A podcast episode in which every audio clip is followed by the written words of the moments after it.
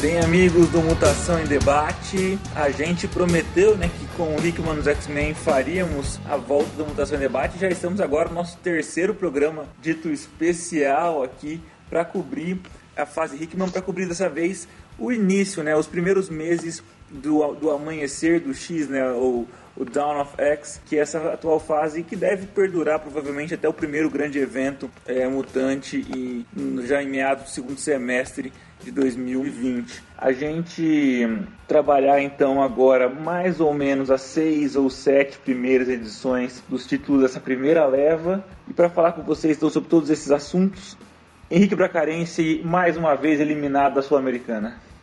Olá amigos, enquanto nós gravamos esse podcast de hoje, vai ter mais uma apresentação de gala do Galo, né, contra o Afogados de Guazeiro, coisa que vai. Estamos aqui torcendo para esse time não passar a mesma vergonha que passou com o Campinense. Eu acredito que os amigos são paulinos não estão podendo falar muita coisa, considerando que nos comandados do professor Fernando Diniz, nós temos aí Daniel Alves, artilheiro, com seus sensacionais dois gols. Então acho que a gente não está podendo falar muita coisa. São Paulo tem a terceira melhor campanha do Paulistão e se não fossem três jogos roubados, teria a melhor campanha do Paulistão. Então eu queria entender aí os comentários de Henrique Bracarense quanto ao, quanto ao pera lá, é uma questão de tempo, cara. O São Paulo tá muito melhor que ano passado. O negócio é que não tem um, um alguém para chutar a bola pro gol. Olha, mas assim, é, acompanhando o trabalho do professor Fernando Diniz, a gente vê que isso aí que o, o Paulo falou de ser uma questão de tempo,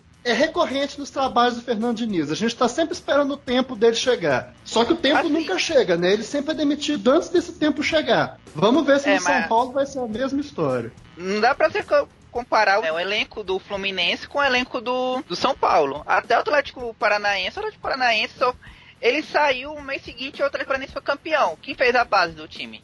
Eu acho que aí nós estamos muito na base do IC também. Vamos nos ater aos fatos. Bom, atendo aos fatos, então, já falou, já se manifestou. Paulo Arthur está com a gente também. Olá, é, vamos ver o que vai acontecer aí nessas histórias do Hickman, porque por enquanto eu estou muito curioso. Mas pelo menos está seguindo o mesmo nível dos Vingadores. E você gosta dos Vingadores, do Hickman, só para saber já? Não, os Vingadores do Hickman eu gostei muito. A melhor foto dos Vingadores para mim. Ah, então tá bom, que bom. Bom, e também tá com a gente Felipe, tudo bom, Felipe? Opa, tudo bem? Bom, estamos aí, estão todos, Cabral e Pedro, Arthur, prometeram que estarão por aí durante o nosso programa. Vamos ver se eles, se eles aparecem, então, para falar com a gente. Então, depois que rodar a vinheta, a gente já começa no primeiro bloco.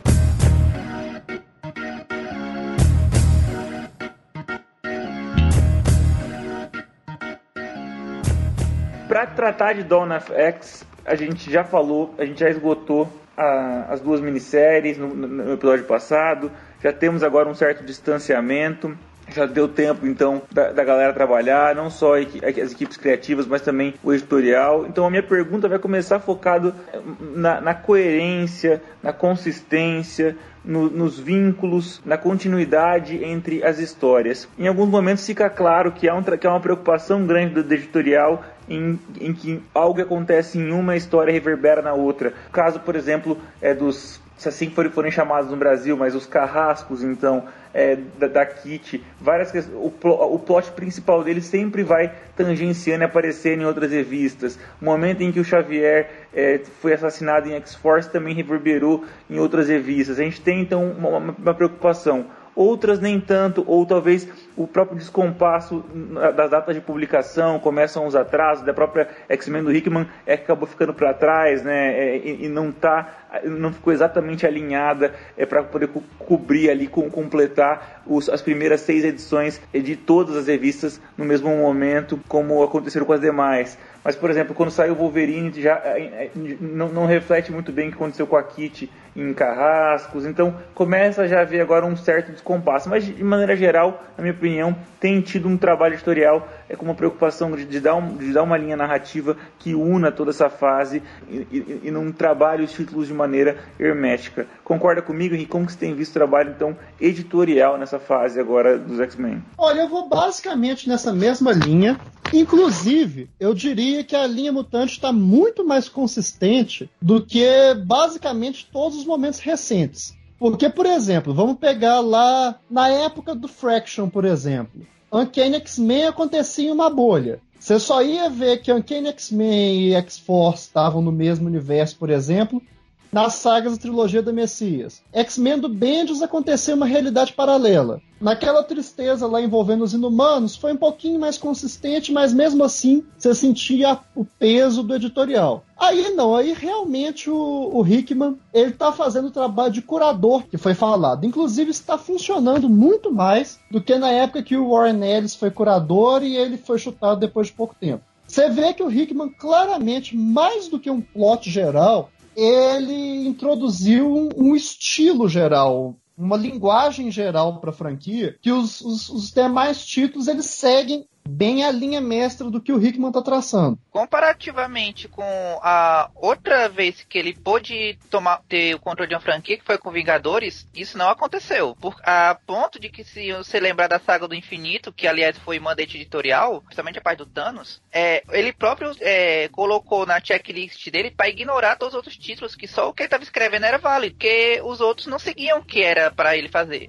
que tava fazendo praticamente. Como se Sim. fosse quase dois universos diferentes. É, e chegou ao extremo. filme também, né? E chegou ao e extremo eu... no oito meses depois. Que é, aí a consistência foi com o resto do universo inteiro. Mas eu acho que o que pega muito aí é a maneira como como, como ofereceram, porque na verdade em Vingadores o Hickman tinha, tinha uma supervisão muito mais forte, porque era o gibi da, da principal franquia blockbuster de cinema do, da, da, da Marvel, tinha toda uma pressão editorial para poder colocar o, universo Marvel alinhado com o que o editorial gostaria de tocar para frente. Em X-Men, não. O Hickman estava basicamente passando o último ano jogando videogame e assistindo futebol. E aí foi oferecido para ele ter um poder total sobre a franquia mutante. Então aí eu acho que entra bem a diferença do que o Paulo Arthur falou. Porque nesse caso ofereceram pro cara as chaves do reino. Falaram, faça o que você quiser. Tanto que assim, a prim... a... tirando X-Men Quarteto Fantástico, a primeira vez que a gente vai ter um contato maior do, dos X-Men dele com o resto do universo do universo Marvel vai ser nesse evento aí do, do segundo semestre desse ano. Então, assim, eu acho que tem muito essa diferença. Ofereceram pro cara, deram liberdade de falar, agora você toca esse barco. Principalmente do jeito que estava antes, né? Se, se o Hickman quisesse fazer uma linha de receita de bolo, qualquer coisa ia ser um avanço aos últimos cinco anos da franquia Mutante.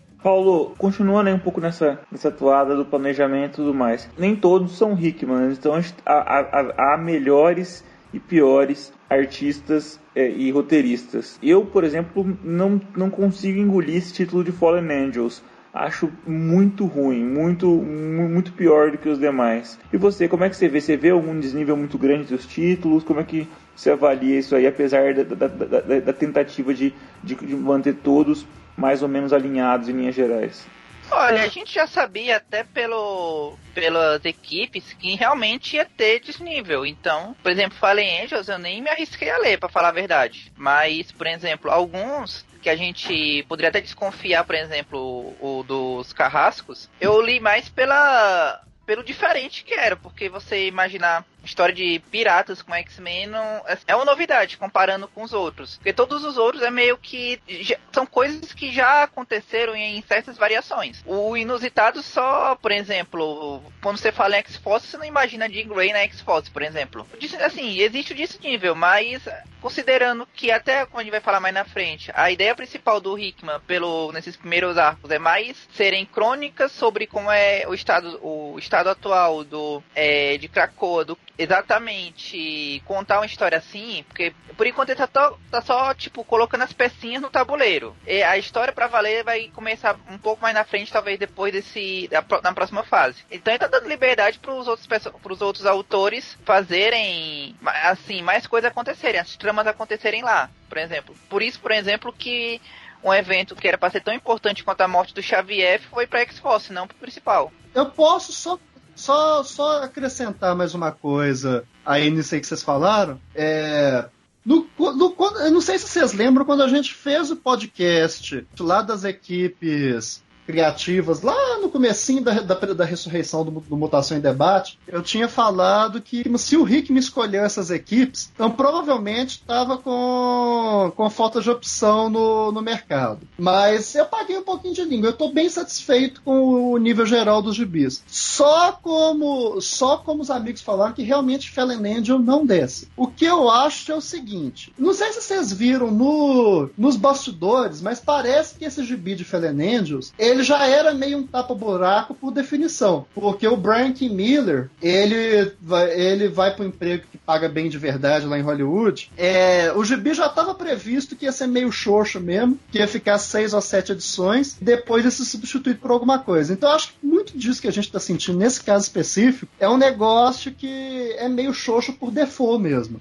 E você, Felipe, o que, que você tem achado aí é, da, da, consistência entre os títulos, é, tanto do ponto de vista do editorial quanto é, da qualidade mesmo é, de cada um deles? Então, pelo editorial, não só o Hickman, mas tem que destacar também o Sebusky, né, que também sempre foi um grande fã da franquia, então sem dúvida ele está envolvido no meio. E o Hickman tem comentado no Twitter que se dependesse dele, é, ele tem tentado se demitir toda vez, mas a Marvel não deixa. Né? Ele fez esse diálogo um tempo atrás para tirar um sal. É, não, eu tenho curtido pra caramba. É aquilo que vocês têm falado. É, no geral, os títulos, os títulos têm uma boa qualidade, alguns até mais do que se espera, conforme a história vai avançando. O Fallen Angels, ele tem o caso de que, diferente da maioria dos outros títulos, ele não é uma revista de, de grupo. É, por mais que tenha outros personagens ali. Ele é basicamente uma revista da, da, da Psylone né? E para resolver de uma vez e separar de uma vez o fato dela não ser a Elizabeth Braddock. Eu imagino que uh, a única insistência editorial deve ser essa. Vamos resolver de uma vez essa, esse embrulho né, entre a, a Betsy e a Psylog, né, separar de uma vez uma da outra. Mas no geral, pô, tenho curtido bastante. E os do Hickman, claramente lá em cima. Bom, e aí, Cabral, tudo certo?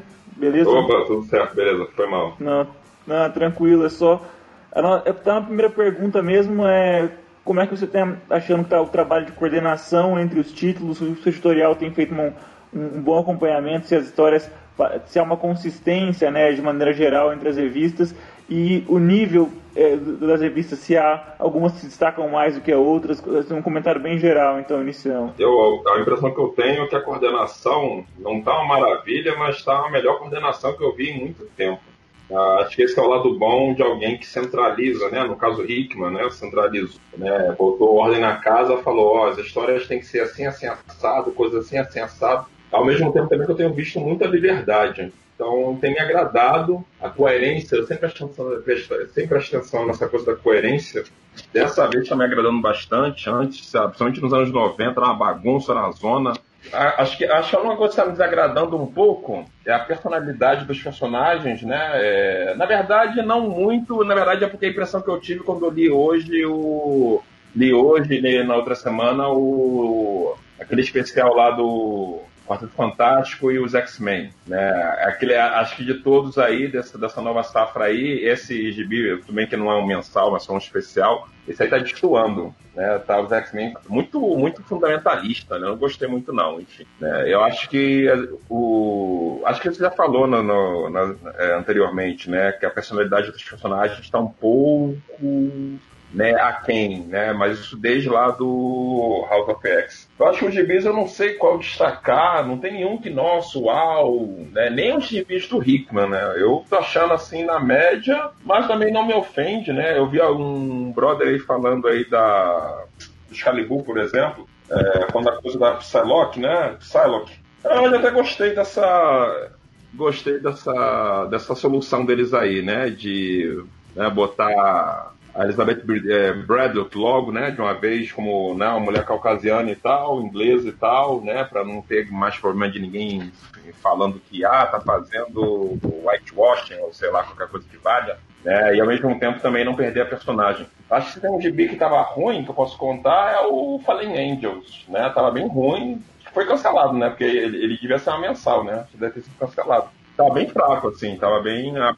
É, a gente, a gente falou sobre isso já também, é, eu acho que é meio que é, concordância geral aqui, que é, o, que é o título mais fraco mesmo. Ele tinha uma boa premissa, né? Eu acho que tinha uma, uma premissa bacana, mas diálogo fraco, né? Roteiro fraco, enfim né? Uma coisa meio nada a ver. Aí eu acho que esse gibi foi o que mais os personagens ficaram com uma personalidade meio. Hum, uma coisa fraca, do tipo, ah, ah vocês, vocês vão se juntar comigo porque vocês não gostam da paz. Então eu acho que aí tá, tá ok. Não tem, Beleza, então vamos na toada do um por um aí. Henrique, X-Men do Hickman, o título mais geral, sem uma equipe de personagens fixa, né? Girando em torno de alguns, mas com, com uma ou outra adição é onde a gente, onde a gente desenvolve talvez um pouco mais a, a, a questão é, da política em Cracoa, de, de da, das relações de poder é, internas em Cracoa é, e, das relações entre os, os, personagens principais e as suas e também um pouco de relações exteriores, né?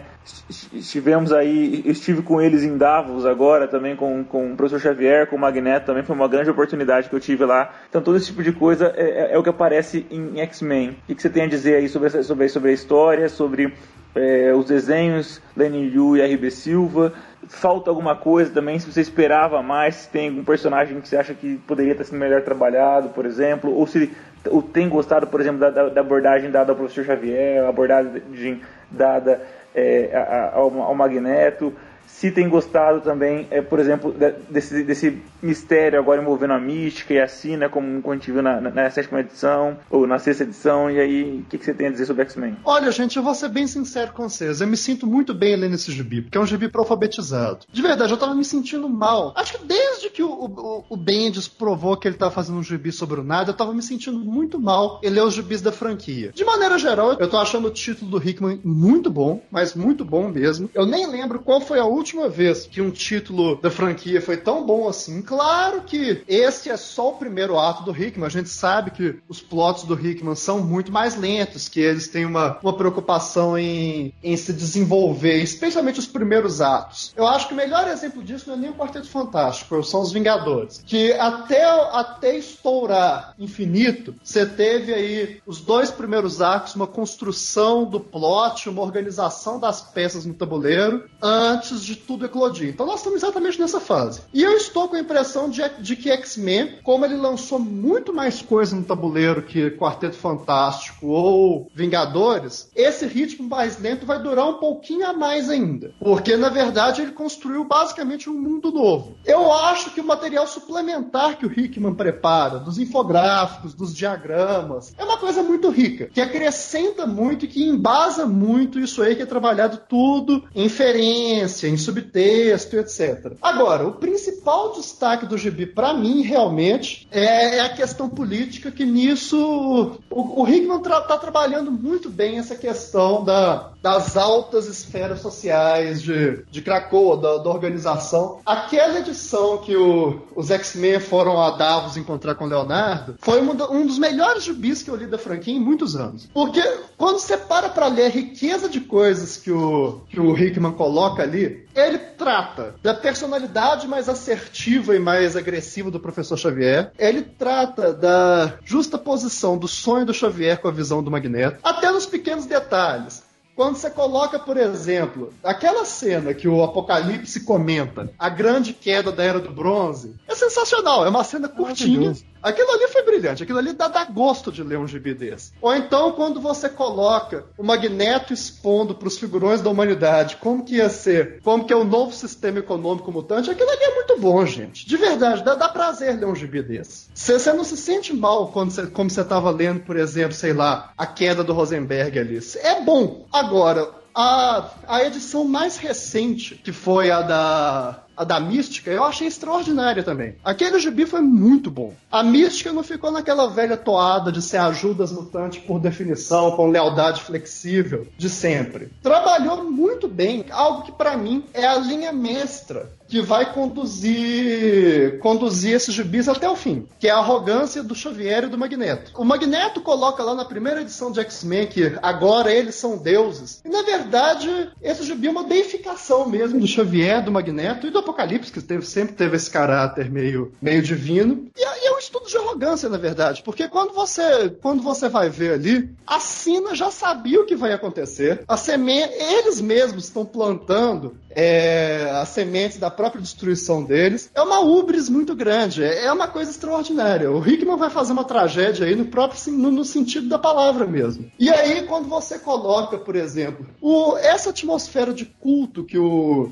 que o Cabral falou, na verdade eu acho que é uma sacada muito boa. Porque os X-Men sempre foram sectários. Eu sempre senti um pouco essa atmosfera meio cultista, meio messiânica nos personagens. Quando você pega, por exemplo, é, eu nem vou muito longe, não. Por, quando você pega, na verdade, os X-Men, de Complexo de Messias até Vingadores vs X-Men, é uma história de culto aquilo ali. É o, é o Scott com complexo messiânico, Utopia que vira um que vira uma seita fechada. Então, isso assim, nós estamos indo aí recente, nos últimos 20 anos. Eu sempre senti essa atmosfera meio sectária nos X-Men. Só que agora o Rick não levou isso ao extremo. O que eu acho muito válido, na verdade. E quando você coloca até nos termos que o, que o Hickman insere, por exemplo, chamar o, o JM de Crucible, que aí você liga lá com a peça do Arthur Miller, o julgamento das bruxas de Salem, é, uma, é um subtexto religioso muito forte, que casa muito bem. Quando você pensa na verdade, que agora ele está introduzindo que os mutantes têm de morrer para renascer com poderes, isso aí é o quê? Uma apoteose, é uma deificação. É uma coisa que casa muito bem com, com o clima da franquia para mim, só que é uma coisa que nunca foi trabalhada. E assim, eu até elogio o, o editorial da Marvel, porque isso aí é uma abordagem mais ousada. Não são os X-Men lutando com Magneto e Sentinela de sempre. Aí aparece de quando em quando o Senhor Sinistro e o Apocalipse. Não, é uma abordagem mais ousada. A gente tem que elogiar é, os caras darem liberdade para isso acontecer. Então eu realmente estou empolgado com esse título. Eu acho que é um material de altíssima qualidade. E aí, só tocando na arte, no começo eu tinha ficado meio ressabiado com o Lenil Francis Yu sendo o principal artista dessas 12 primeiras edições. Mas eu estou bem satisfeito no geral. E só deve ter sido o cara que desenhou o Apocalipse de Terno, isso aí já vale, já vale mais que tudo. Eu gostei da, da edição da RB Silva, mas assim, a gente sabe que o, o principal destaque desse GB mesmo é o texto. Não tem como. Realmente, o texto está num nível muito bom, muito legal. Paulo, você como é que não tão longo quanto o Henrique, mas como, como é que você tá vendo aí X-Men do Henrique? Olha, muito do que eu poderia dizer, o Bracarense já disse, que se a gente for olhar, ele não tá fazendo como nos outros, que é aquela estrutura em arco tudo mais, e as histórias acontecendo. Ele tá fazendo crônicas de uma edição só. Até lembra um pouco Planetary ou algumas fases dele dentro de Quarteto Fantástico e dentro dos Vingadores, em que era ele é, em cada edição plantando um conceito novo, criando uma é, uma peça nova no tabuleiro para depois chegar no final e mostrar tudo e se juntando, que é o que ele tá fazendo. Tanto é que até é, antes de começar a dar o FX, eu pensava, vale, mas vai ter material assim pra ter tanta revista assim.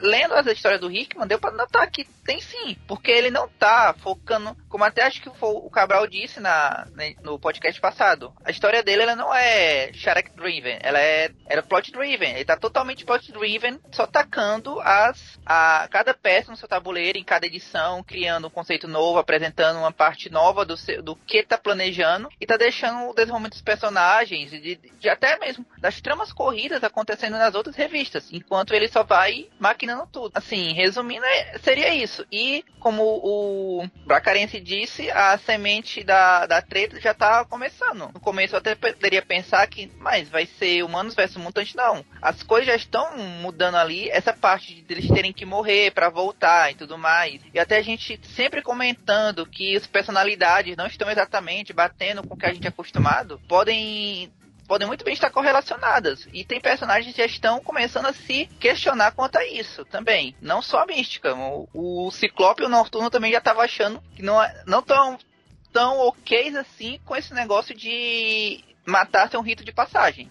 Felipe? Eu vou até pegar o gancho do que foi dito agora sobre o Ciclope Noturno, que faz muito sentido deles estarem se questionando, porque ambos, principalmente o Noturno, é, sempre foi considerado uma das consciências dos X-Men. Um daqueles, assim, que sempre aconselhavam é, os outros quando precisavam. Mas, no geral, pô, o Hickman tem feito um excelente trabalho, como o Bracarense falou, e eu vou dar destaque principalmente não só para a família Summers, como já foi falado, mas pela edição, edição 6, que são maravilhosas, que você pode até apresentar para pessoas em que não são leitoras de X-Men ou de quadrinhos. São muito boas. É que já foi dito, né? Tá sendo plantado é, várias tretas, vários problemas, em que a gente vai ver o desenvolvimento ao longo dos anos, e que nos faz, assim, às vezes ficar de caras de ver de que basicamente é aquilo que o Hickman falou na última edição do Power of X, que não tem solução né, é tanta treta envolvida, realmente a gente não consegue mais saber ou, ou, perceber de quem que vai sobreviver a tudo isso.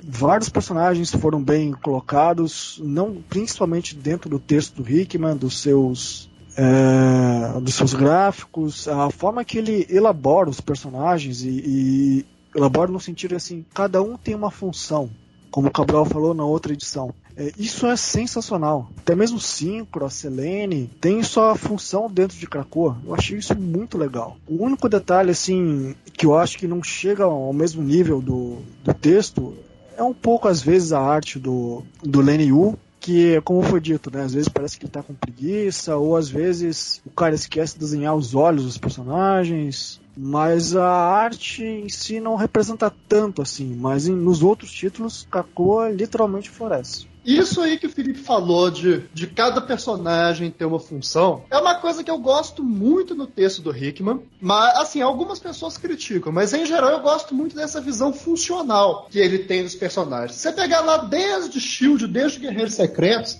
na verdade, cada personagem mesmo tem uma função no título. Ele vê tudo as coisas numa visão bem mecanicista. São engrenagens dentro de engrenagens, como ele mesmo falava lá em Guerreiros Secretos. Você tem uma gran, um grande maquinário uma grande engrenagem encadeada aí, e cada personagem desempenha uma função. E aí ele trabalha as questões que ele gosta. Só para fechar isso muito bem, essa questão de esse tema que é muito caro para ele de liderança em especial, de como líderes conduzem as coisas com diferentes questões, com diferentes visões, é basicamente a, pro, a, a síntese do que o Felipe está colocando aí. De cada personagem tem uma função. Você pega mesmo no, no Quiet Council mesmo, cada um dos quatro grupos tem uma visão distinta, mesmo dentro dos grupos, mas estão todos numa mesma engrenagem, dentro de uma engrenagem. Isso eu acho de uma elegância no texto dele, que é uma coisa muito legal. E essa mesma estrutura se replica, por exemplo, nos Capitães de Krakoa. Eu acho que é um plus do texto dele. Tem quem não goste muito, mas eu acho essa visão mais funcional muito boa. Você, Cabral, o que, tem achado de X-Men do Hickman? Bom, o Bracarense falou quase tudo aí. Né? Concordo aí com praticamente tudo aí que ele falou aí, com o que os outros brothers falaram. Acho que o X-Men do Hickman está seguindo um caminho parecido com o Vingadores que ele fez recentemente, porém ainda num, num aspecto ainda melhor, né, numa forma melhorada. Como o, o Henrique falou, eu percebi essa tentativa dele de é, novos costumes para uma nova sociedade achei interessante, até as formas de se relacionar. Eu não vi o que a internet falou, também atualmente eu estou por fora também, não, não, me importa muito. Mas como ele está desenvolvendo as relações, é, é, isso, coerência, né? Enfim, deu um jeito lá nesse, nesse triângulo amoroso que ninguém aguenta mais, transformou logo, oficializou de uma vez, né? Mesmo que meio tímido, né? Finalmente a Mística falou, né? Chamou a Sina de esposa, né? Isso aí todo mundo já sabia, enfim, né? Aleluia. Aleluia. É, coisa que todo mundo sabe, enfim, que fica aquela coisa, né, pisando em ovos e tal. E aí eu tô falando que nem levantando bandeira nem nada, que isso também é bobo também, mas é isso, né? São, tem coisas que estão ali na cara, então admite que é e, e pronto, né? É, por um lado eu falei, né, ah, que a personalidade dos personagens está meio esquisita e tal, né?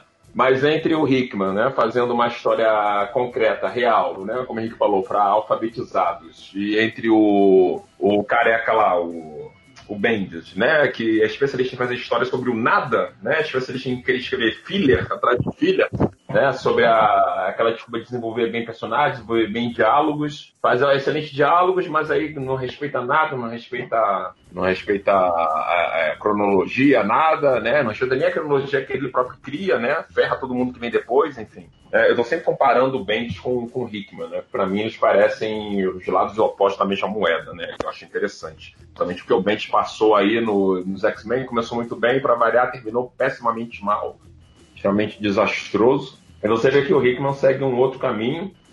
E X-Men é isso, né? É, surpreende, mas não surpreende, no sentido de que tem sido né, histórias fechadas, arcos fechados, né? É um sistema diferente, né? É, e aí focando sempre no ao redor da, da família Grey Summers e tal, né? Como, como farol, como sol, né? E tem sido bem, bem interessante, né? Brincar com essas esferas de poder, né? A coisa do apocalipse de terno, isso aí foi espetacular, isso aí foi sensacional, né? E o Xavier finalmente mostrando a verdadeira cara, né? Muita gente falando que ah, ele tá estranho, ele tá diferente. Não, ele é um babaca arrogante, ele sempre foi. Sempre foi um escroto arrogante, né? Então, ele só mostrando a verdadeira face dele, né?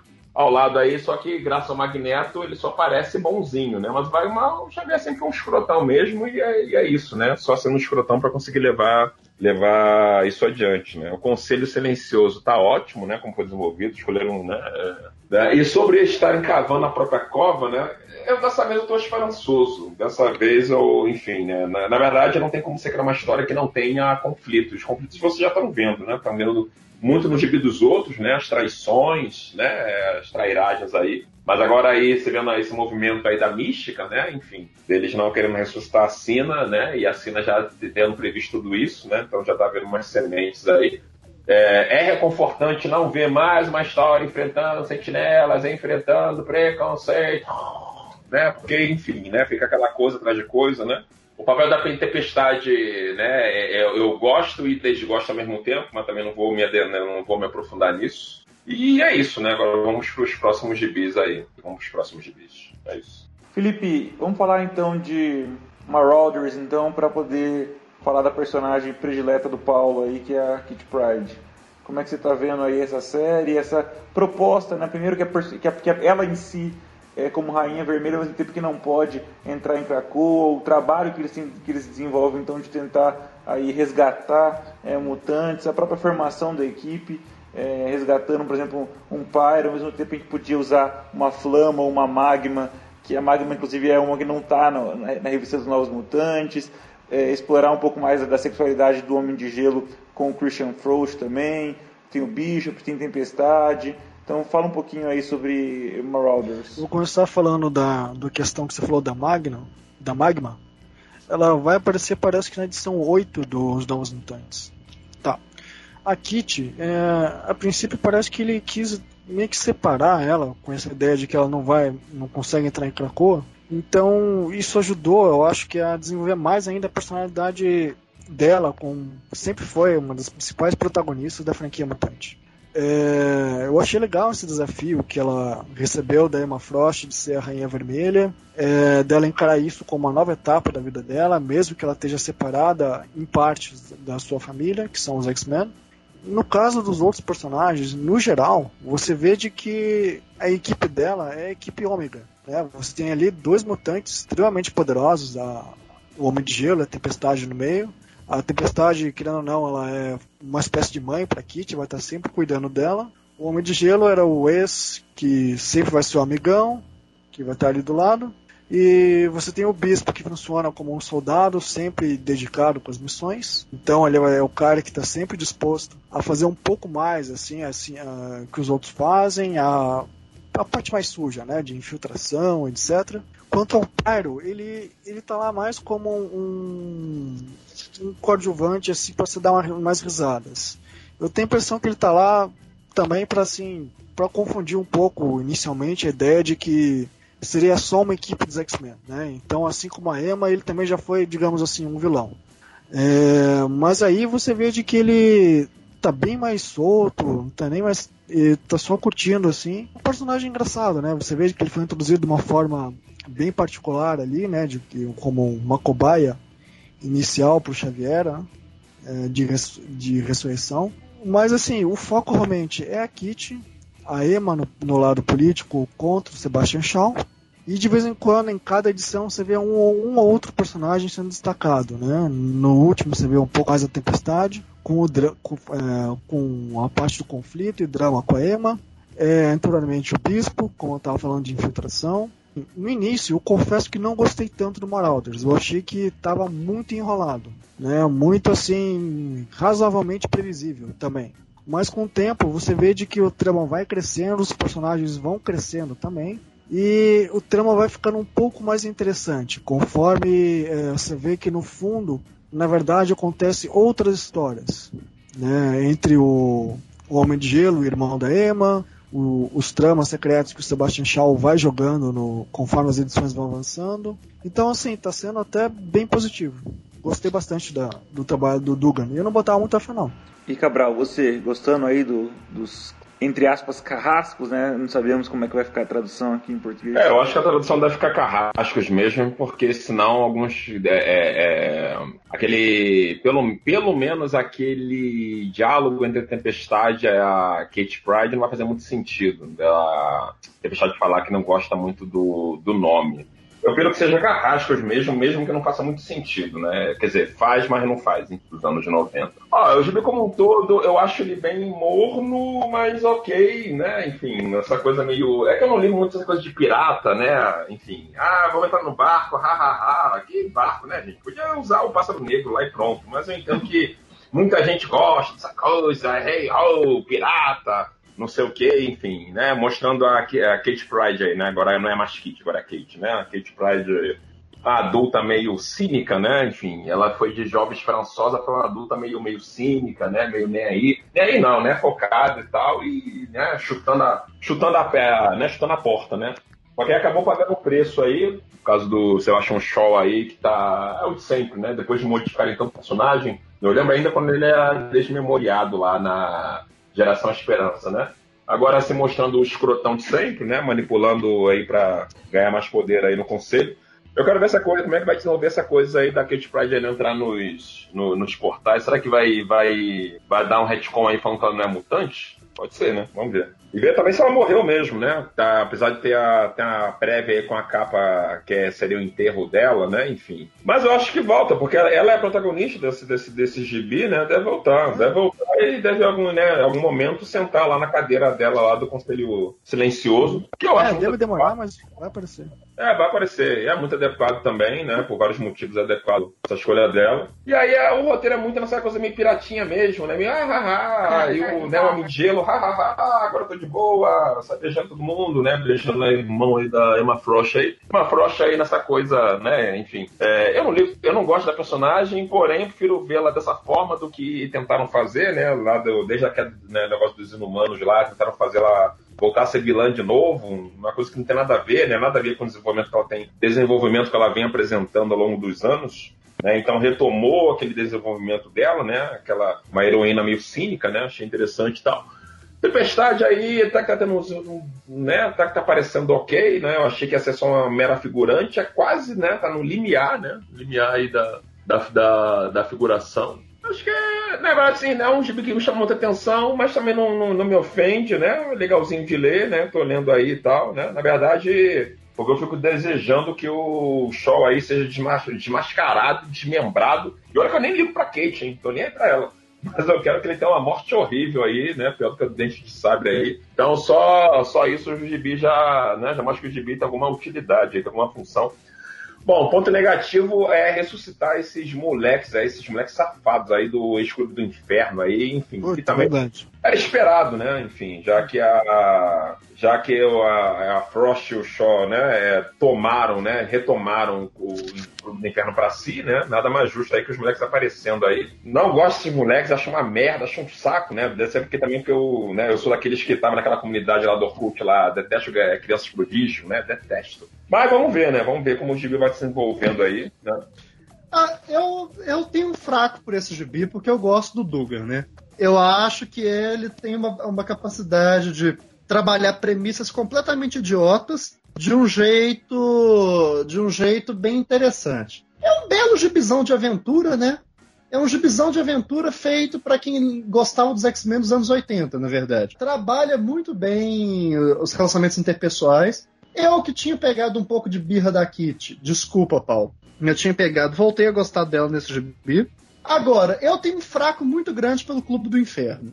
Eu acho que pelo fato dele ser. Quando, quando, quando eu peguei para ler X-Men, o fato deles serem os principais vilões da época. Eu gostei, eu tomei um fraco pelos personagens que eu gosto bastante. Eu adoro Sebastian Shaw. Tá pra, tá pra nascer alguém para ser mais escroto por quase nada do que ele. Porque ele é um bicho que é escroto por ser escroto. Simplesmente ele se sente bem sendo escroto. Eu, eu gosto do personagem. Então eu gosto do destaque que ele tem aí. Como o Cabral disse, um ponto bem positivo do gibi para mim é o, é o fato da Emma ter voltado para a caracterização mais próxima que ela tinha desde o Morrison, em vez daquela bobagem lá. A, a, a era dos inumanos dos X-Men vai ter vários legados ruins.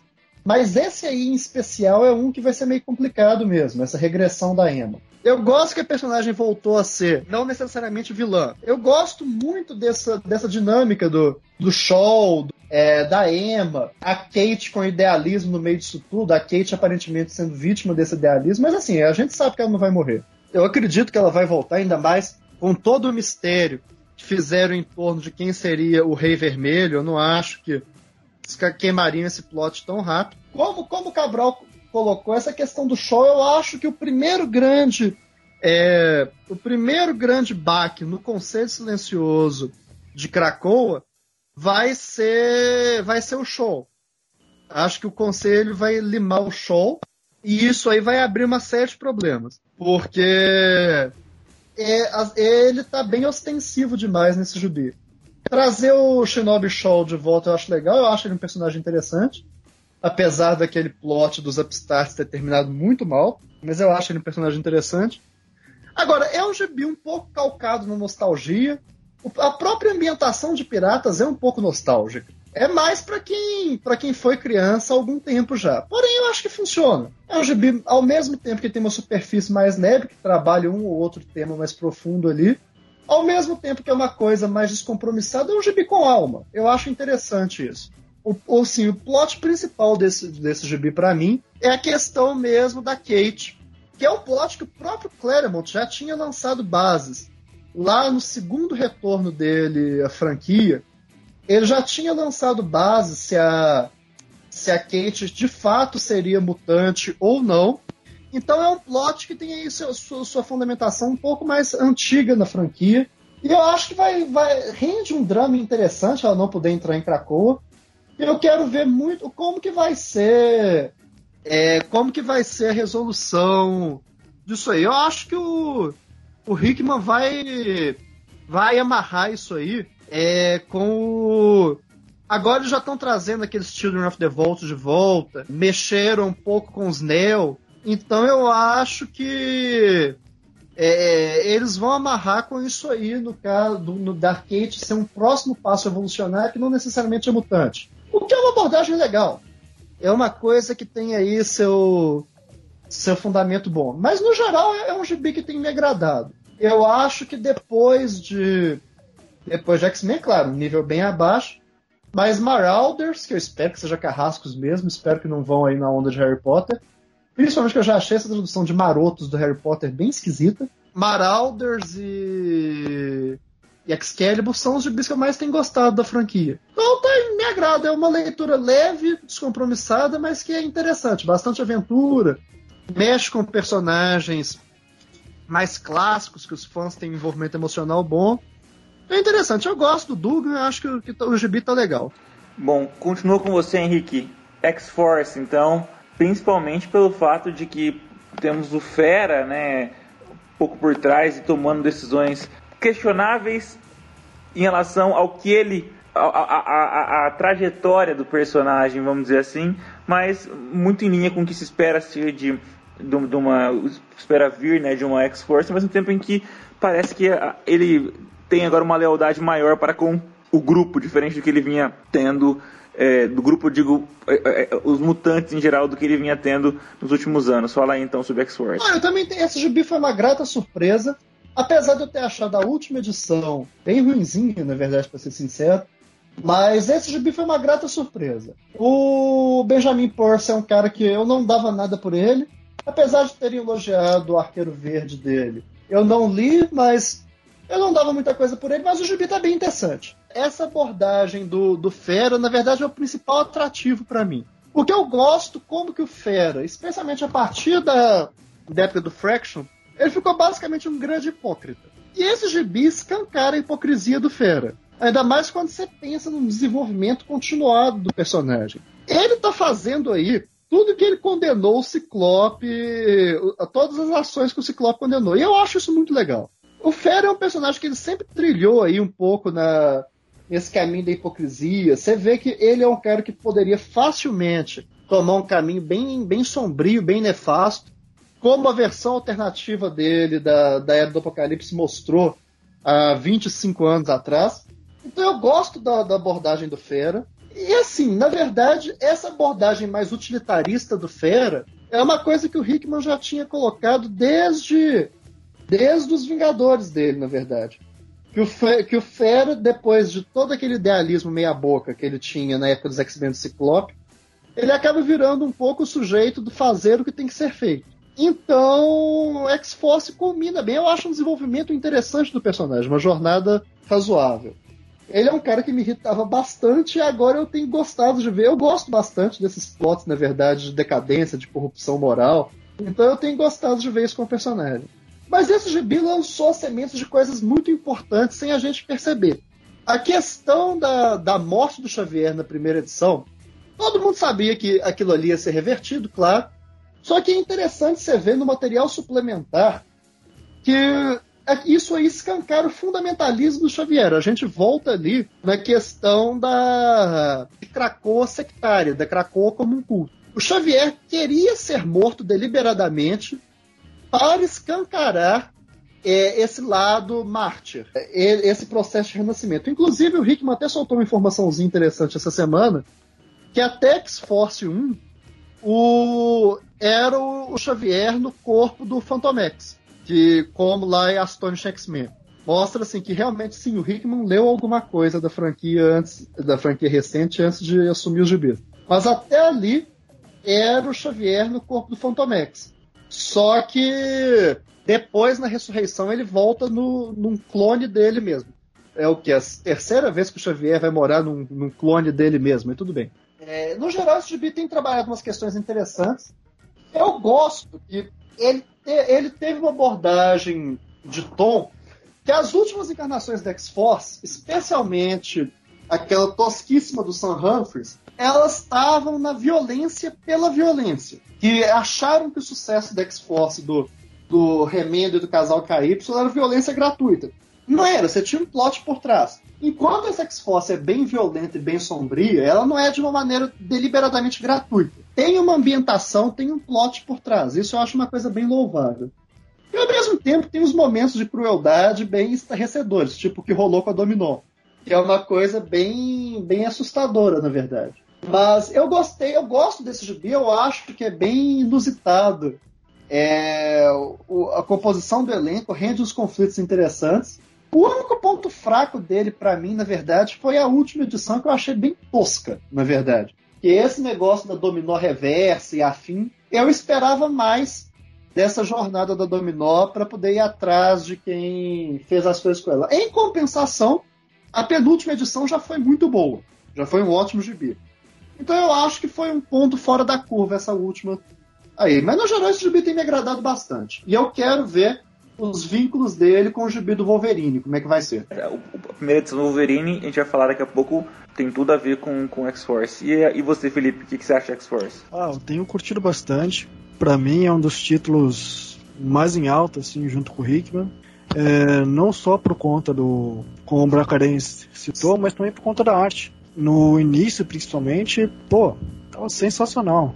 Vale ressaltar também, assim, a, a, dualidade, o questionamento em que o Fera e o Wolverine se colocam durante a série inteira. O Wolverine sabe muito bem de que o fato deles estarem Krakoa está deixando eles meio confortáveis demais. Né? Enquanto o Fera está realmente aproveitando tudo isso para ampliar seu conhecimento, sua pesquisa e, como o Bracarense disse, sua arrogância. Então, assim, tem essa ele sabe escrever muito bem o Wolverine. Né? Isso vai ficando cada vez mais claro conforme as edições vão avançando, é, junto com os tramas que a gente não imaginava assim o quão pesado ele poderia colocar dentro do gibi. Né? Não só na questão da dominó, mas também como ele mata os personagens durante o trama, durante a trama. E ao mesmo tempo tem esses momentos leves de humor. Né? Você tem o Quentin Quire lá no meio, você tem o, o Black Tom sendo um bobalhão, mas assim, um guardião leal do Xavier. É, a Jean Grey, ela tá ali um pouco destoada, mas era realmente. É, se imaginava que isso ia acontecer. Então ela tá realmente ali meio que de bússola moral, meio perdida ali. Enquanto que, assim, o, o que ele fez também com Colossus, é mesmo que não tenha sido nem se desenvolvido direito ainda, tirando o que saiu hoje, né? Nossa, só aquelas páginas dele, assim, traumatizando o que aconteceu na Rússia, sensacional. É, mas ainda assim, é tudo bem pincelado. É, desenvolvimento mesmo, a gente vê mais assim o trama geral da criação da X-Force é, e o trama da Dominó. Né, como que ela vai aguentando toda essa barra que ela passa durante as edições. E fora isso, tem né, esse questionamento do Fera dele dar uma derrapada muito grande na edição lá, de que ele deixa lá um, um adversário solto assim que se fica de cara do final rapidinho também, que o Felipe falou, eu lembrei que eu esqueci. Primeiro, é, eu gosto que o Percy trabalha um pouco esse relacionamento que o Felipe falou, eu lembrei. Ele trabalha um pouco do relacionamento do Wolverine e do Fera, basicamente como um espelho do Magneto e do Xavier no título principal. Só que aí, na verdade, a gente tem o Fera nessa mesma ubris, nessa mesma arrogância dos dois, e o Wolverine sendo um pouco de âncora. Que aí leva para a segunda coisa que eu gostaria de falar, que esse gibi é mais importante do que a gente pensa, porque ele foi o primeiro, o primeiro gibi em que você teve um questionamento forte sobre o fato de ter alguma coisa errada em Cracoa. Que é uma coisa que especialmente o Wolverine e a Dominó vocalizaram bem. Apesar dessa atmosfera toda é, de utopia, de é, positividade, X-Force foi o primeiro gibi que introduziu aí que isso aí, na verdade, é uma coisa distópica, que tem alguma coisa corrompida no cerne de Krakow que a gente ainda não sabe muito bem o que, que é. E esse gibi vai trabalhando isso bem nas subtramas, especialmente no Wolverine. O Wolverine acaba virando uma voz de questionamento interessante. O Felipe colocou, eu gosto bastante do Wolverine do Percy também, mas tem alguma coisa errada ali. E especialmente esse negócio das mortes também, é um gibi que questiona bem o custo psicológico que essas mortes e ressurreições têm nos mutantes. Que tudo bem, eles podem voltar. Mas como que eles voltam? O que acontece? Qual é o custo disso? Então, justamente por ser mais um gibi, assim, Black Ops, trabalho sujo, CIA dos mutantes, é o gibi que primeiro trouxe esses questionamentos. Então é uma coisa que vai ser importante para o futuro. Quando o castelo de cartas começar a desabar, vai ter muita coisa vindo de lá. E ele explicou o Adamantium também como que volta Sim. o Wolverine. Bom, Cobral, você sobre X-Force. Olha, eu sou obrigado a dizer que no início eu achei esse gibi meio mané, meio aleatório. Tudo bem que aleatório no sentido da formação. Tudo bem que o Excalibur também tem uma formação bem aleatória. Mas esse ficou mais escancarado, um negócio meio, enfim, né? Tento dar uma explicação ali. Eu achei o andamento da primeira edição meio idiota.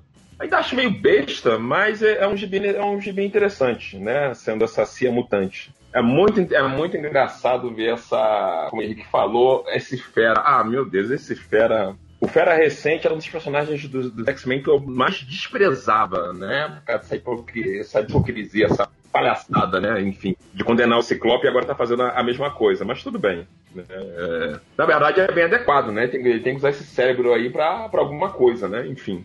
É, a gente tá tão acostumado a ver X-Force, né, com aqueles mesmos, mais ou menos os mesmos personagens e tal, tudo bem que tá o, a Wolverine aí, né? É que X-Force, né, tem aquele início lá, né, a origem lá com a, a turminha feliz do Cable, né, mas acho que ficou mais marcado com a, a o grupo de, né, de assassinos do, do Wolverine, né? E essa é uma nova abordagem, digamos assim, né? Meio que uma. Como eles falam toda hora no gibi, né? De ser uma CIA, né? Enfim não é mais macia mesmo. Eu acho que aquele gibi lá, aquele primeiro gibi lá do, de matar o Xavier, até que achei ousado, mas aí eu entendi agora por que, que matou o Xavier também, né? Foi no sentido também de fazer ele voltar pro corpo dele. Eu não sabia que ele estava no corpo do Phantom X ainda. Então faz sentido o Hickman não mostrar o, o rosto do Xavier em um momento, né? Agora já pode, né? Porque agora ele voltou pro. tá no corpo clonado dele. É, mas aí por causa, eu fico, percebendo, né? Por causa dessa coisa dos mutantes é, ressuscitarem, aí eles aproveitam para matar, matar à vontade os protagonistas, né? Mostra lá o Kid Omega lá decapitado, enfim, o Wolverine lá cortado ao meio, né? O que, eu, o que eu acho interessante nesse GB é eles estarem dando uma atenção especial né, é, à questão da tecnologia, da, biote, né, da biotecnologia, né, é, por meio do Forge, Tô achando interessante porque no Hickman ficou só uma coisa meio. Uh, ficou, ficou, mais uma coisa, mais uma. A tecnologia é, biológica ficou mais como um elemento estético de, de Krakoa do que um elemento realmente funcional. E aí eu estou vendo realmente é, é, a funcionalidade dessa tecnologia biológica. Que na verdade é, na prática fica muito, fica muito parecido com a. me parecendo, fica muito parecido com, a, com o tecnovírus, né? No sentido de ser uma tecnologia maleável, né? Enfim, aí tá essa. Tá a dominó aí mutilada, né? Enfim, aí aproveita, né? Mutilou a, dominó para usar, dar desculpa ela usar, né? Membros de tecnologia biológica. E aí é uma tecnologia muito, muito maleável, né? Lembrou meio que o Cable em algumas, algumas épocas, né? Ou, sei lá, aquele amigo dele lá, que eu nunca lembro o nome, aquele amigo dele lá que tem dois braços. O Kane, Kane, né? Que malhava os braços, enfim. Lembra também um pouco o Cyborg lá da Liga da Justiça lá, enfim. O uh, que mais? Mas a dinâmica dos personagens tá achando meio, meio besta, mas, mas ok, né? Vamos ver. Né? Essa, esse, essa, essa dominó negativa aí achei meio idiota. Vamos ver o que, que eles vão. Mais um culto anti-mutante. Ah, um culto bizarro. Vamos ver como eles vão desenvolver isso aí. Mas é um gibi ousado, né? Ousado no sentido de mostrar né, meros humanos invadindo Krakow aí, matando o principal líder logo na primeira edição, né? Achei é uma boa desculpa para esse gibi existir. Vamos ver como ele vai, vai se desenvolver. É um gibi que não me empolga, mas acho que de todos os gibis é o que menos me empolga. Mas, obviamente, eu leio, né? Enfim, mas eu leio porque a qualidade está bem superior do que, né, do que era a franquia anos atrás, né? Enfim, então é um gibi que eu vou seguir lendo. E aí já você, Cabral, Novos Mutantes. Ih, rapaz, Novos Mutantes. Olha, eu vou admitir até que os últimos gibis, assim, no o meio, mais ou menos o miolo da parte lá do Hickman, lá do espaço, eu acabei deixando, eu acabei lendo só por alto, mas aí depois eu li o, o último gibi lá dele lá, eu li integralmente. É porque ele dividiu entre, o Hickman dividiu o espaço lá com outro roteirista, que fez uma trama meio idiota lá, envolvendo lá o Bico e a e a vendo armadura e tal. Puta, mas essa trama aí da Fazenda foi. Eu não sei quem é esse cara, que eu não ligo muito pros nomes, né? Puta, foi muito mal escrito, foi meio idiota, né? É... A trama em si, ok, mas o gibi foi mal escrito e tal. E a solução final, interessante no sentido de que vai ter consequências, né? Quando o Bico e a Angel se lembrarem, né? Botou. Trouxe esses, esses dois gêmeos aí, ah, quem inventou esse gêmeo? Foi lá na, no, no Extermination lá, né? Que inventaram esses gêmeos. Né? Que gêmeos idiotas, né? Agora mostrou a verdadeira personalidade deles, né? Completamente amorais, não tá nem pra porra nenhuma. Enfim, na verdade, essa trama, acho que o crédito dessa trama foi trazer o Bico e a Angel de volta aí. É bom, era mais fácil botar, já, já deixar eles lá em Cracoa, lá direto, né? Mas ok, enfim, essa trama aí foi o ponto fraco. A trama do Hickman parece meio que um Hickman brincalhão, né? Enfim, somente na hora dele. Ele adora mancha solar, né? Ele adora o Mancha Solar. Mas essa de botar uma mancha solar apaixonado pela rapina, pelo amor de Deus, né? Ah, enfim, coisa horrorosa, mas enfim. Né? Mas aí, é, assume logo esse bromance logo dele com, com Samuel logo, né? Pô, já que tá nessa na coisa das relações aí, podia botar, né? Mas enfim, né? Não sei se ia muitos americanos pai de família, né? Enfim, família tradicional. Podia botar logo ele numa relação logo aí de escancarada logo, né? Enfim, ou não, né? Tanto faz. É, é, mas esse gibi foi divertido, né? Eu, na verdade, eu só pulei um pouco lá no meio porque eu tava lendo muitos gibis ao mesmo tempo, né? Enfim, aí não tava conseguindo administrar o tempo com os meus outros afazeres, né? É, mas é um, é, um, é um gibi divertido, né? Não sei dizer se é o segundo melhor, enfim. Eu não, eu não vou dizer qual, segundo, qual seria o segundo melhor, na minha opinião, fora, né, X-Men e tal. Mas é, foi um gibi divertido. Tomara que esse cara aí, não, o outro cara, né, que não sei, cujo nome eu não sei, enfim, não faça mais essas tramas paralelas aí, porque não, não deu muito certo pra mim, não. Ficou, ficou meio ruim. Se for o caso, traz os, os novos mutantes pra Terra, ou mantém eles lá no espaço, lá com uma parte cósmica, né, como as leituras cósmicas. Eu não lembro as prévias relacionadas aos novos mutantes. Ah, eu acho que vai botar eles em em conflito lá de, direto com os Kree, parece, né? Os Kree Skrull, sei lá, não sei, não lembro aqui agora de cabeça. Cabral, agora que tu mencionou, ah. o, o míssil aparece no X-Men 7, viu? X-Men 7? Mas aí é, falaram que foi um erro, não foi? Não falaram que foi um erro, parece? Teve algum erro aí que o míssil não era pro míssil ter aparecido na Terra. Teve algum erro aí, alguém então. falou aí. É, em algum lugar aí, eu não lembro agora onde, sei lá, não sei se foi num site ou no próprio gibi lá falando, olha, isso aqui foi um erro, isso não devia estar aqui na Terra. Bom, mas aumentou o drama ali, acho que fez um, um sentido pra história. Se fica é. mais dramático aquela hora. Eu concordo, é, só, só, só, só, só tinha esquecido que ele não tinha como estar lá, mas na hora faz todo sentido ele estar lá. Tem um portal na casa dele agora, né? Bom, é aquilo que o Cabral tá falando. O Hickman tem trabalhado esse grupo de uma forma bem divertida, bem mais humorada, humorística. Para mim, isso aí tá sendo o título dos anos 80, é, de revitalização.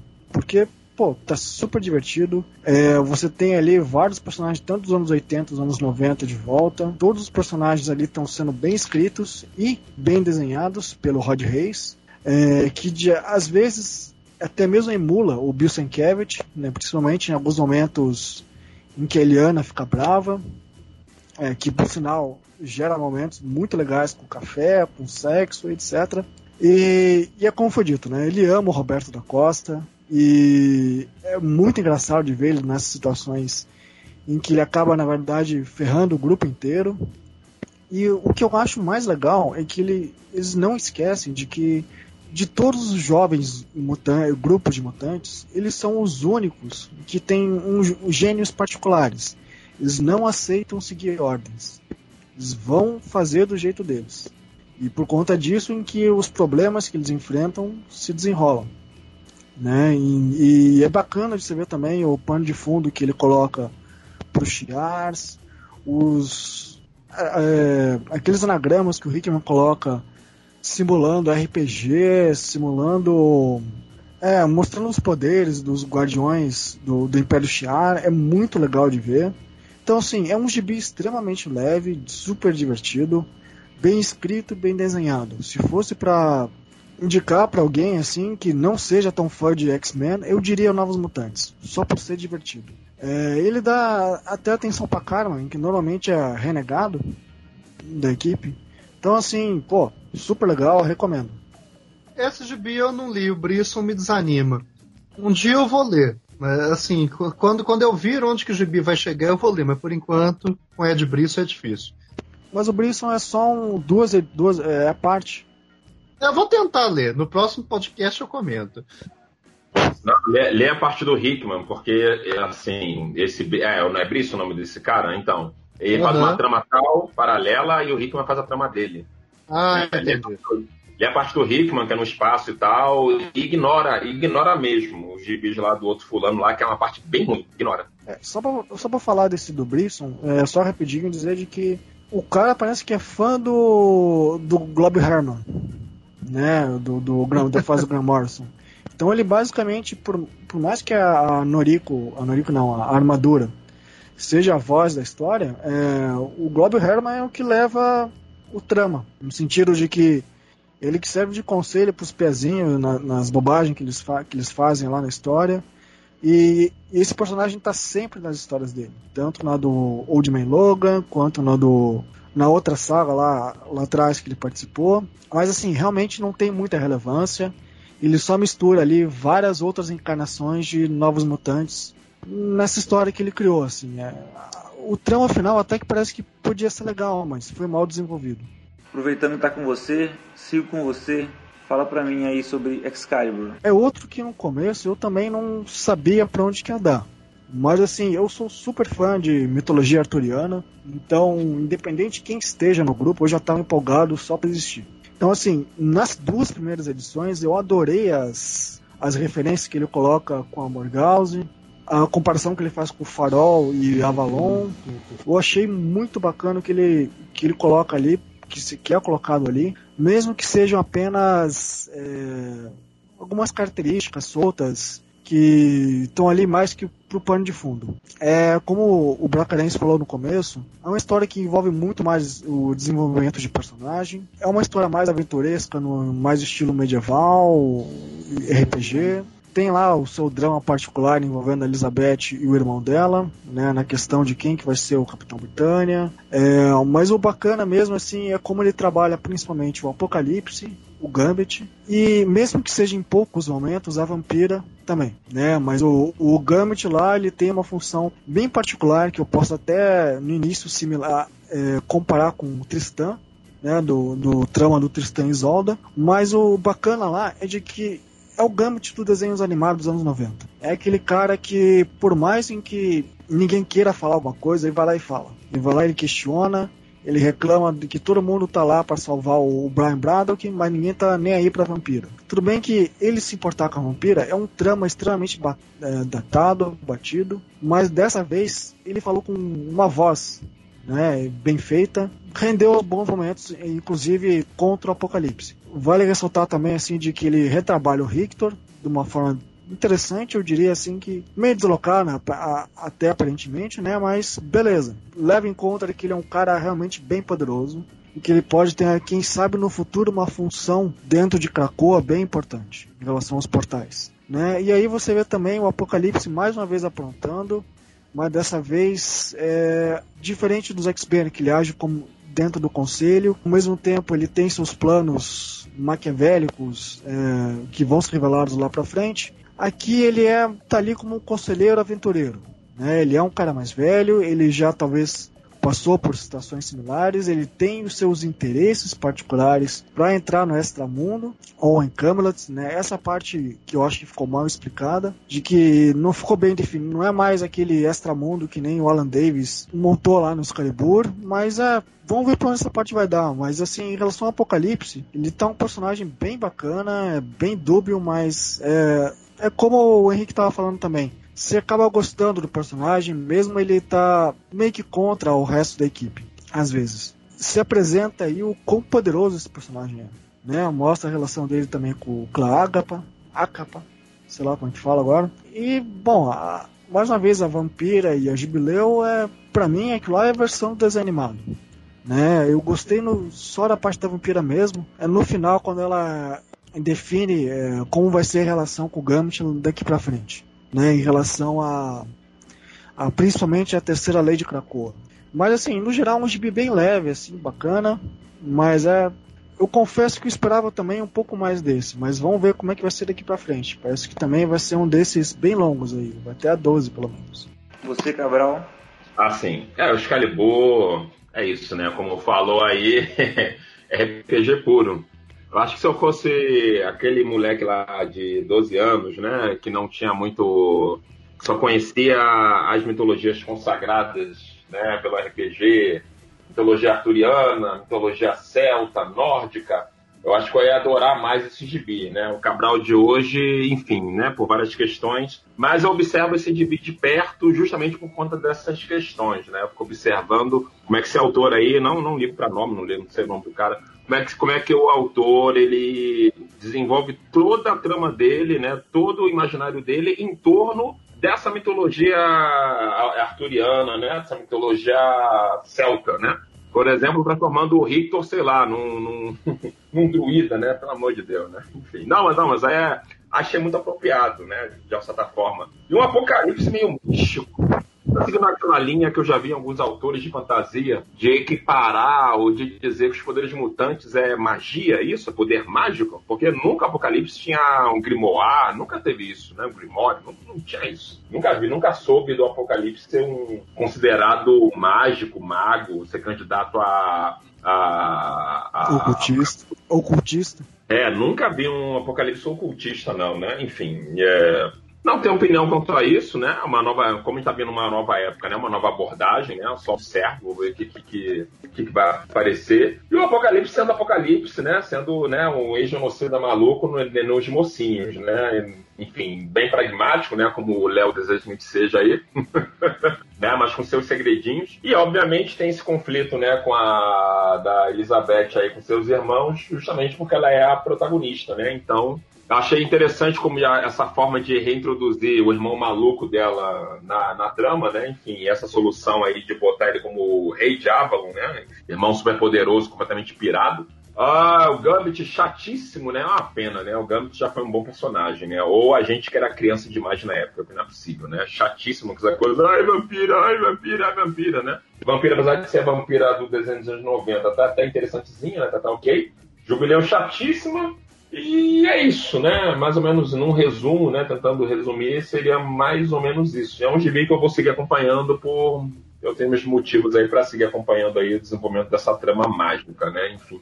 Aí trouxe aí o moleque aí, o moleque Bloodstone aí. Ele nunca mostrou ser antimutante, eu acho, né? Ele sempre, sempre foi escroto, né? Mas acho que tá ok também, né? O moleque lá que apareceu lá em. Lá no Avengers Arena primeiro, né? E aí ressuscitou o moleque, ele vai ressuscitar todos os britânicos aí, né? Daqui a pouco vai ressuscitar aquele. aquele cara lá, aquele. Se é que já não apareceu lá o o justiceiro lá, o, o, cara lá que queria imitar o justiceiro, fora da lei, Outlaw, o cara. O cara lá, que, enfim, que foi protagonista lá do. Cacete, lá do negócio lá do. Do Hulk lá, maestro lá, do Battle World, enfim, acho que ninguém lembra desse cara, né? Enfim. Não. É, ninguém lembra. É um cara preto lá que imitava o justiceiro, e, enfim, sei lá. E aí desistiu, enfim, tanto faz. É isso. É, eu gosto bastante desse gibi, é um dos meus favoritos. Eu gosto como no começo ele tinha uma toada completamente diferente, mas pouco a pouco ele foi introduzindo cada vez mais da mitologia arturiana da, da Marvel, que eu gosto bastante. Eu gostei desse recondicionamento aí do legado do Capitão Britânia, do novo papel do, é, do novo papel dos irmãos Braddock. Eu gostei da reintrodução dos personagens. Agora, o ponto alto desse gibi é o Apocalipse. O Apocalipse vale ouro nesse negócio. Ele tá sensacional nisso daí. Eu leria simplesmente para ver o Apocalipse falar, porque é muito legal. Os diálogos dele estão muito, muito bons. Ele tá, ele tá sendo uma coisa tão cretina nesse GB, ao mesmo tá, tá lá, como velho apocalipse de sempre, usando todo mundo para os próprios objetivos dele. À medida que ele faz discursos grandes loucos, ele é muito legal. E até ele usa ele mesmo. Né? Sim. Ele morre, morre. É, é muito bom esse negócio. E cada vez um discurso mais grandiloquente que o outro realmente me surpreendeu. Eu pensei que ia ser uma grande bobagem esse gibi, e eu tenho gostado. Tem sido uma leitura bem agradável. Que aí é justamente um pouco do, do oposto do, do gibi do Hickman. Ao passo que o gibi do Hickman, o plot e a trama geral são mais importantes, esse é um gibi que se sustenta basicamente na interação dos personagens. O que é uma coisa boa. Até a vampira, que eu já tinha uma birra desgraçada dela, eu tô gostando desse gibi. O Gambit e a Jubileu, é. Mas no geral eu gosto, eu gosto bastante. Tá, tá sendo uma leitura bem agradável. Bom, Fallen Angels, Henrique. Nossa, esse GB é horrível. É, é, muito triste porque eu gostava da, da Psylocke. É uma personagem que eu gostava bastante. Porém, é, eu acho que a X-Force do Sam Humphries acabou com a personagem. Desde que aquele gibi saiu, eu realmente não lembro de ter lido nada bom com ela. E assim, esse. Esse Fallen Angels é ruim com força. Mas é muito ruim mesmo. E assim, tem muita coisa errada. A Laura nesse gibi tá erradíssima. A própria Psylocke tá muito errada, ela tá com os conflitos que ela já superou há muito tempo. Eu acho que, assim, de interessante nisso aí é o reposicionamento da Quanon, a questão da, da, da troca de corpos, porque isso aí realmente era um whitewashing antigo da Marvel, embora não devesse ter sido assim, já teve um segredo dos X-Men que nós cobrimos o que, que aconteceu ali. Mas, no geral, esse gibi é ruim. E olha que o, a Batgirl desse cara era legal. Eu realmente acho que ou ele desaprendeu de, de escrever, ou ele só tá fazendo filler para esperar chegar o dinheiro de verdade dele lá de Hollywood. Porque não é possível. Não é possível publicar um negócio desse, não. Realmente é muito ruim. Oh, talvez eu seja o único cara que dê dois pro CGB, porque eu gostei da parte em que ele. Não desenvolvimento de personagem, mas na forma em que ele coloca aquelas aquelas edições, aquelas páginas em branco, assim, dos, do como ele desenvolve a, ah, os, os negócios do tentáculo dele lá, o, os textos do tentáculo, que ele coloca ali como uma espécie de fundamento. Eu achei bacana. Não sei de onde que ele tirou de base lá, mas achei interessante, como de forma avulsa. Assim, ele é um gibi meio que assim, um pouco mais de assassino, de arte marcial. É, eu acho que o cara tava assim, realmente não se importando muito por questão de, de coerência com o resto da franquia montante. É, no começo até faz sentido no fato de que Xavier tinha morrido, né? Então tudo tava meio de luto. Né? E todos os tramas paralelos envolvendo o X-23 e o Cable, que são bem bobos, são claramente esquecidos porque provavelmente na terceira edição alguém chegou para ele e falou assim, ó, esse tipo vai acabar. Se foca na Epsilog aí. E eu vou dizer que assim, o que valeu realmente é sobre o passado da Quanon, falar sobre a perda que ela teve lá atrás, das missões que ela fez lá atrás também. Né, vamos ver como é que ela vai ser lá pra frente junto com os Hellions do Sinistro. É totalmente esquecível, como eu falei antes, bem ruim, né? Como todos já falaram aí, os personagens pessimamente desenvolvidos.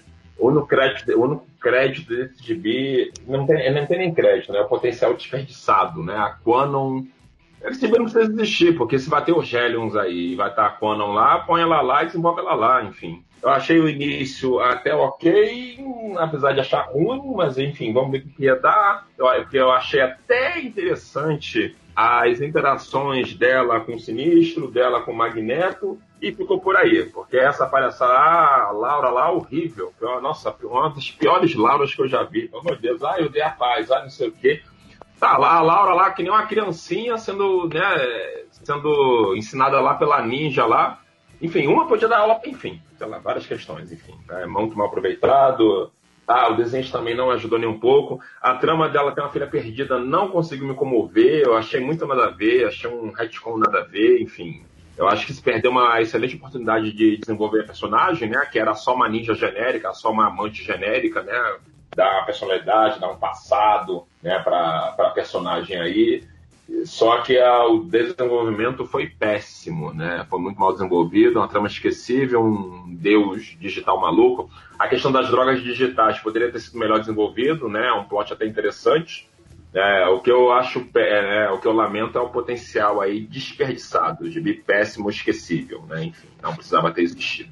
Bom, a conversa foi mais longa do que a gente esperava, ficamos com um bloco único, trabalhamos o, o essencial né, do, do, dos títulos é, de linha, vamos dizer assim, mas vamos dar uma olhada, vamos tentar fazer agora num, apanhado final aí o que esperar não só, e, e não só do, do, dos títulos que, que já estão vindo por aí, Wolverine é o primeiro deles com a primeira edição, mas também Cable, é, Cable, é, Hellions, X-Factor, Children of the Atom, é, talvez um X-Corp, que está sendo há muito tempo falam que vai ter e que não vai ter, não se sabe. Se, se quiserem comentar, o Giant Size já saiu da Jean Grey da Emma Frost, teremos de outros personagens por aí, inclusive da Tempestade, previsto para junho. Teremos uma mini do, do, do Fanático também, então fiquem à vontade aí para comentar é, o, que, o que preferirem e já fazendo suas despedidas, comentários finais, começando pelo Felipe. Então, é, eu vou começar falando um título que eu espero que seja bom, que é da Lee Williams, que é o X Factor, né? Eu, ela fez lá o Green Deadpool, o Greenpool. Pô, eu dei altas risadas nas últimas edições dela, então assim, eu espero que ela mantenha essa qualidade de humorista na série. Ainda que a arte, pelo menos na concepção ali de personagem que já foi mostrado, o trama parece que envolve lá mais uma vez uma busca de mutantes perdidos. Mas vamos ver, né? Tem a Rachel, tem a Polaris e o Dakin lá, parece que vai ser divertido. Tem o Giant 6 X-Men, que hoje mesmo já se demonstrou ter um excelente potencial de ser um gibi extremamente silencioso e bem desenhado pelo Dotman. Que era algo que os fãs da Marvel em si estavam muito afim de ver um gibi dos X-Men por ele. Né? Eu torço que o, a edição do Noturno tenha essa mesma qualidade. Eu imagino que a edição do Magneto deve ser também muito bacana, já que o Hickman sabe escrever vilão. Né? Depois tem aí do Phantom X e de mais alguém que eu esqueci. A do Fanático, eu, eu fico curioso de ver onde que eles vão encaixar. Né? Principalmente que tendo o Black Tom, o parceiro dele, na X-Force. Fora isso, a edição do Wolverine do, do Pierce está bem bacana. É, o artista emula muito bem o Andy Coupert, que trabalhou muito Wolverine nos anos 90. É, das outras revistas, tem essa dos Children of Atom. Eu acho bem esquisito, mas né, o Marcelo Maiolo, que é o colorista, tem falado muito bem da série, mesmo não ter saído nada ainda dela. E dos outros títulos, eu nem. Ah, tem o Hellions, né? Tem o, o Zeb Wells escrevendo. Eu gostei do que ele fez no Novos Mutantes lá atrás. Mas é uma equipe bem. bem nada a ver. Mas é, eu espero que pelo menos o Sinistro seja bem escrito. E, pô, agradeço a oportunidade. Estou sempre disposto a falar de X-Men. E, como todos vocês, tô curtindo pra caramba essa, versão dos, do Hickman dos Mutantes. Muito obrigado, valeu aí, Felipe.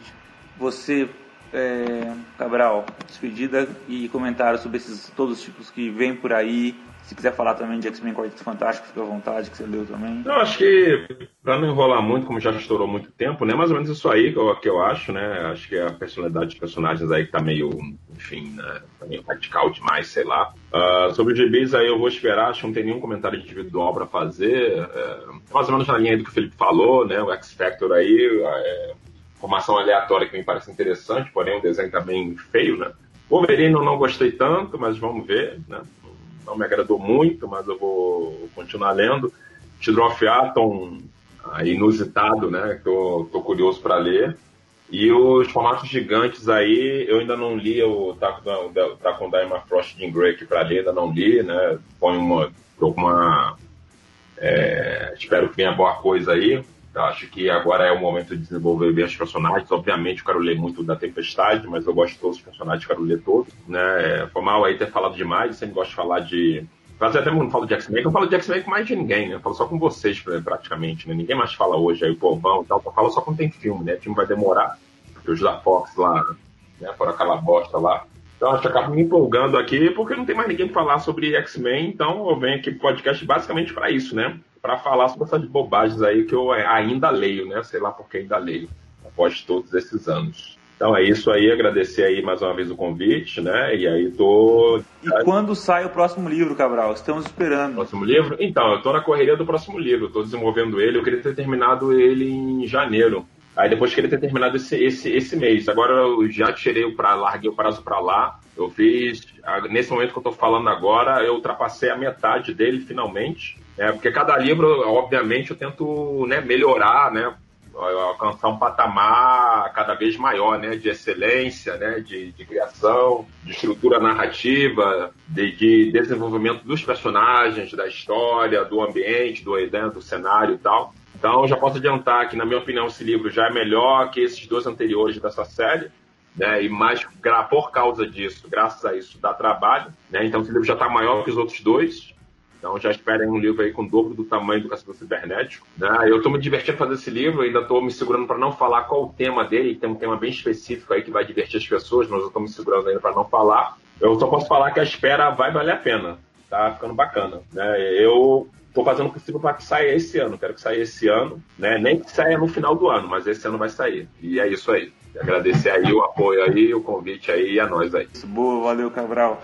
Henrique, você? Ah, foi muito bom participar desse podcast. É, realmente gostei muito de falar sobre essa, essa, esse início da fase. Peço desculpas ao Leonardo por a gente ter se, se esticado. Prometo que no próximo podcast vai ser mais sucinto. Porém, foi uma discussão muito boa. Sempre muito bom falar com o Felipe o, e o Paulo. Cabral tinha um tempão que nós não participávamos de podcast ao mesmo tempo. É verdade, meu brother. Tava sentindo falta, hein? Verdade. Também tava sentindo falta. Muito tempo que eu não falava com o Cabralzaço. Grande abraço pro amigo aí. Também estou no aguardo do próximo livro. Vai sair, meu brother, vai sair. Agora, é, gostei bastante. Isso, essa, essa, frase da, essa fase da franquia está me deixando feliz, como há muito tempo não deixava. Eu tenho, gostei da primeira edição do Wolverine, eu tenho fraco por gibi do Wolverine, então é, é, uma coisa que eu curto ler, eu gostei dessa aí, eu achei que ele trabalhou bem no drama, trabalhou bem a questão do peso das mortes pro Wolverine. O, o Giant Size foi muito bom, é, é, uma homenagem muito boa à fase do Morrison, a, a arte do Dalterman é maravilhosa. Gostei bastante. Eu, tô, eu não, não li o X-Men Quarteto Fantástico todo ainda, mas eu gosto de Zdarsky, então acho que vai ser, vai ser legal. Agora, do, da próxima leva, eu tenho expectativas basicamente pro Hellions e pro X-Factor. O, o Children of the Atom eu achei bem aleatório. Mas no geral é isso. Foi assim um excelente podcast. Gostei bastante de discutir com os amigos. E agora vamos focar aqui no sofrimento de Atlético zero contra Afogados zero. Porém, é, é isso aí. Grande abraço, amigos. Até o próximo podcast. Muito abração pro Léo também. Muito obrigado aí. Que jogo. E você, Paulo, despedida e comentário final. Cara, eu não tenho nenhum, assim, não tenho nenhuma expectativa para essas próximas revistas, eu acho que é muito balão de ensaio. Só de Giant Ensaios mesmo, por como o Hickman tá tratando mais da trama, agora vai tratar dos personagens em si, vai ser bom. De expectativas agora, eu quero ver como é que vai tudo vai implodir, porque tá colocando tanto peça no tabuleiro que algumas importantes ele tá até escondendo, como a Moira, que nem mais foi citada ainda. Dizia que ia ter um gibi próprio dela, né? É, só que o, o gibi próprio era para ser escrito pelo Mike Carey, mas o Mike Carey estava com outros compromissos, aí ele não conseguiu assumir. Daí cancelaram o gibi próprio dela. Ah, isso também explicaria o sumiço dela, porque realmente nem sequer como se ela não existisse. Pelo menos o Magneto e o Xavier poderiam ter citado. Faz sentido. É, talvez quando vincule mais agora a questão da Sina e como a Moira era a principal interessada e preocupada com essa história, talvez ela volte a aparecer de alguma maneira. Bom. Bom, obrigado, gente. Então, é, espero que tenha sido uma cobertura satisfatória aí para tratar então desse Dawn of X, essas primeiras mais ou menos seis edições e um pouquinho mais aí dos títulos é, mutantes e também um pouquinho do que esperar por aí. Daqui mais ou menos uns 4, 5 meses a gente volta para poder fazer mais uma rodada de, de discussões sobre o que está acontecendo na franquia Mutante, conforme o que a gente prometeu lá atrás, quando falou que se o Hickman viesse para os X-Men, a gente não, não abandonaria de vez o Mutação Debate, ok? Um abraço então a vocês e até a próxima.